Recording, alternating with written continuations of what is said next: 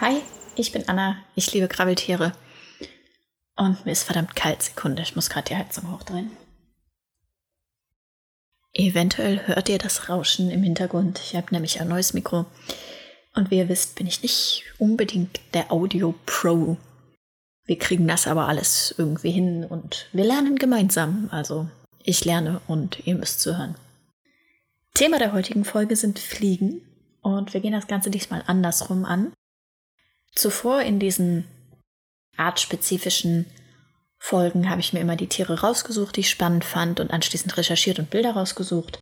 Diesmal habe ich mir die Fotos angeguckt, die ich im Sommer gemacht habe.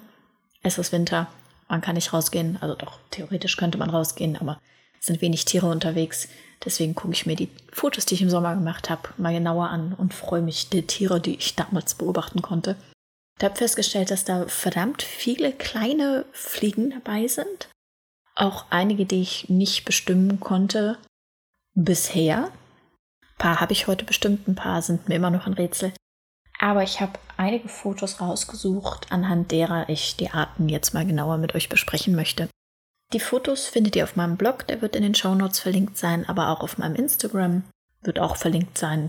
Ja, und dann gehen wir doch direkt mal rein.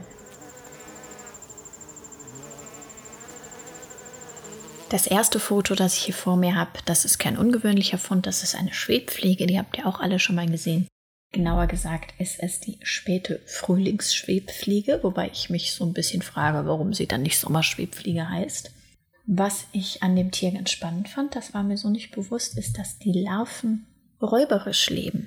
Zwar legt das Tier, also das Muttertier, legt die Eier wohl auf Blattläuse und die Larven fressen Blattläuse. Das heißt, dieses Schwebfliegentierchen ist nicht nur hübsch anzusehen, findet man übrigens bevorzugt auf Doldenblütern, falls ihr euch auch mal auf die Fotolauer legen wollt, sondern es hat tatsächlich auch einen positiven Effekt in eurem Garten. Es frisst euch die Blattläuse weg und ich fand es ganz hübsch anzusehen.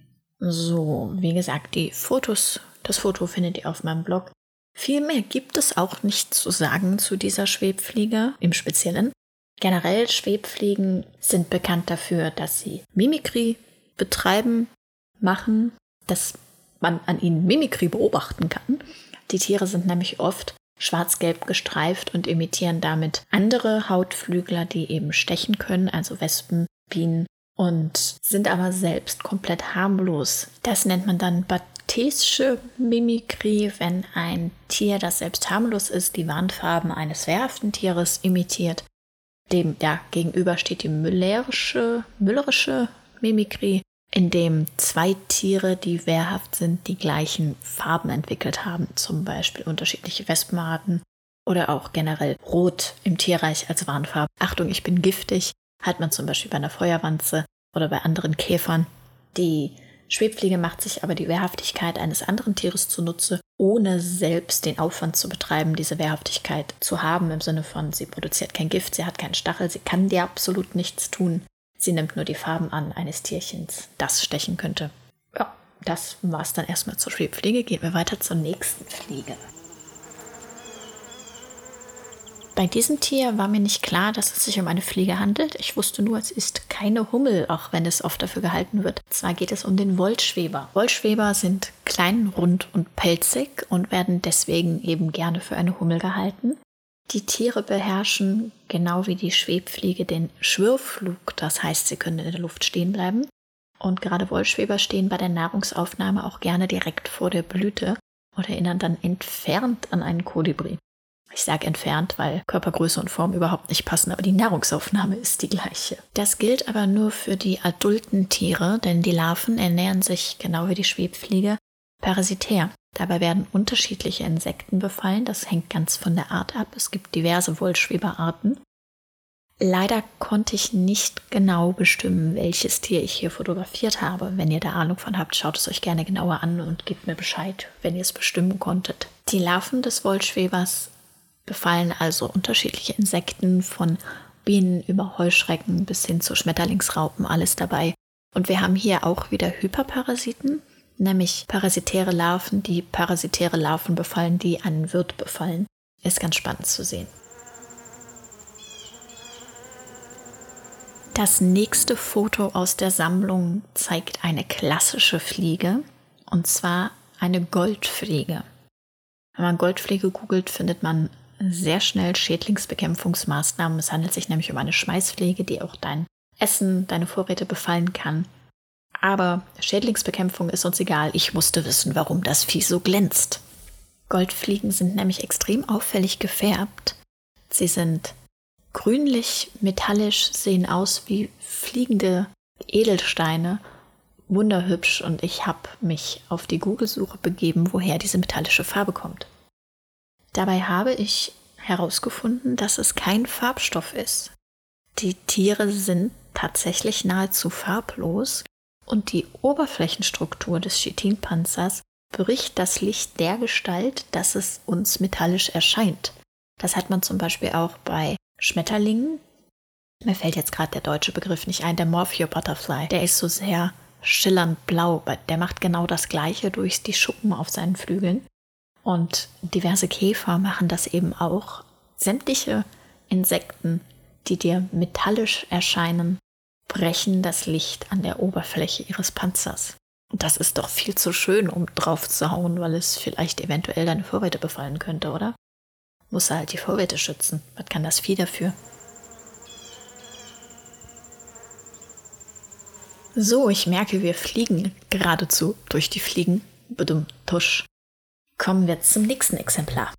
Dieses Foto, was ich gerade vor mir habe, hat in mir die Frage ausgelöst, was ist das und was tut es da? Und dann habe ich dank meiner Bestimmungs-App auf dem Handy relativ schnell die Gattung herausgefunden. Hybos, die Gattung Hybos. Das habe ich dann wiederum bei Google eingegeben und kam bei Buckeltanzfliegen raus. Die Tiere sind klein, sehr klein, zwischen 0,7 und 5,5 Millimetern groß. Und ich hätte auch dieses Tier, was ich hier fotografiert habe, übersehen, wenn ich nicht beschlossen hätte, mich für eine Stunde in eine Wiese zu sitzen und alles zu fotografieren, was mir vor die Linse hüpft. Und es sind kleine Raubfliegen, also winzig kleine Raubfliegen, die noch kleinere Insekten erbeuten und diese mit den Hinterbeinen, mit dem, mit dem allerletzten Beinpaar festhalten und dann fressen. Und das sieht so ulkig aus, das müsst ihr euch auf dem Foto unbedingt anschauen. Es ist leider nicht ganz scharf. Ich verlinke euch allerdings auch den Wikipedia-Artikel. Da ist ein Video zu sehen von einer Buckeltanzfliege bei der Nahrungsaufnahme. Und das ist wieder ein wunderbares Beispiel für die Mini-, Makro-, Mikro-Welt um uns herum, die uns entgehen würde, wenn wir uns nicht die Zeit nehmen würden, das Ganze einmal genauer zu betrachten. Das nächste Tier ist ebenfalls eine Raubfliege, allerdings deutlich größer. Und zwar geht es um den gemeinen Strauchdieb. Ich habe jetzt hier keine genaue Größenangabe gefunden. Ich würde aber schätzen, ja, so ein, zwei Zentimeter groß.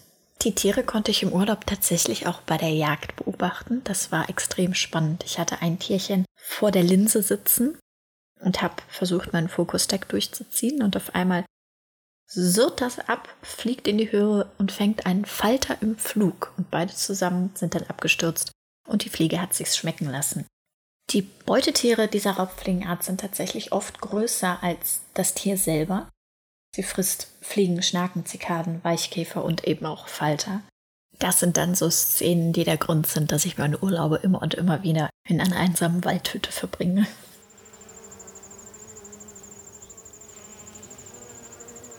Letzte Fliege für heute. Auch wieder winzig, auch wieder beinahe übersehen. Es geht um die Schneckenfliege. Das Tier erreicht eine Länge von 7 bis 10 Millimeter und auf dem Foto, das ihr seht, sitzt sie auf einem Grashalm. Also wirklich kleines Tierchen. Schneckenfliege heißen sie, weil die Larven Schnecken befallen. Lag irgendwie nahe. Ich habe aber tatsächlich zuerst gemeint, dass es irgendwas mit der Zeichnung im Auge zu tun hat. Das Auge ist nämlich nicht einfach nur rot oder einfarbig, sondern hat so Streifen, was ich super faszinierend fand. Und ich war halt davon ausgegangen, dass der Name sich irgendwie auf die Äußerlichkeiten des Tiers bezieht. Aber nein, es geht auch hier wieder um die Tiere, die von den Larven parasitiert und gefressen werden. Damit hat die Schneckenfliege wohl auch einen Platz in der Schädlingsbekämpfung, wobei ich da unterschiedliche Angaben gefunden habe. Die einen sprachen von experimentellen Versuchen, ob man die Tiere brauchen kann für Schädlingsbekämpfung. Und andere sprachen davon, ja, auf jeden Fall Schädlingsbekämpfung. Schnecken, macht die Schnecken platt. Ist unsicher, ob das so tatsächlich genutzt wird oder nicht.